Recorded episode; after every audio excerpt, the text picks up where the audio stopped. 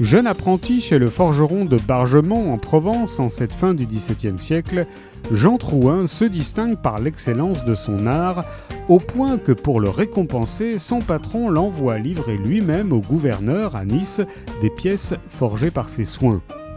L'air de l'aventure est grisant et le jeune homme se laisse aborder par un inconnu au fort magnétisme. Celui-ci dit voir en lui son digne disciple, il se nomme Lascaris, c'est un alchimiste.